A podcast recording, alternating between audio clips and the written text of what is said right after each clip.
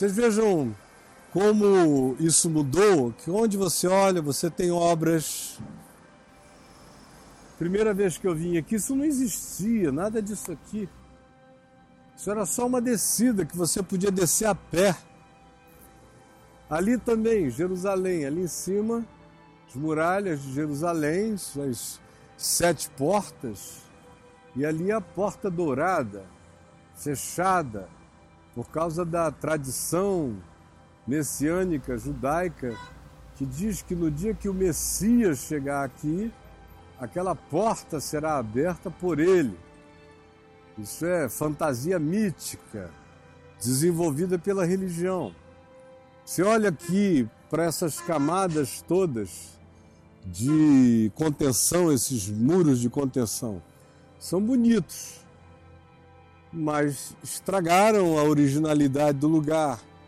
Você descia, por isso não tinha toda essa vegetação, nem os gramados.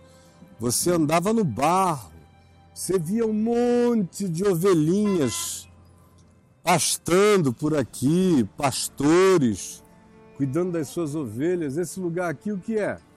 Você já leu, tanto no Velho quanto no Novo Testamento, sobre o Ribeiro do Cedron, ou o Vale do Cedron. Esse aqui é o Vale do Cedron. Originalmente passava um ribeiro invernal. As águas vinham lá de cima e passavam pelo vale durante as chuvas. Quando não era período de chuvas, era só o Vale do Cedron.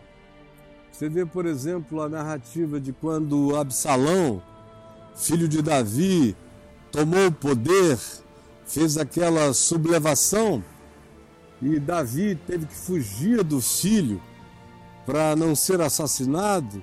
Se diz que ele pegou uma parte da corte dele e saiu da cidade de Davi, que não dá para ver daqui, está do outro lado dessas muralhas, veio descendo a encosta do monte, pegou o ribeiro do Cedron, o vale do Cedron, porque se você segue a falha geológica, ela leva você daqui direto para o Jordão, para onde ele foi, se escondeu lá.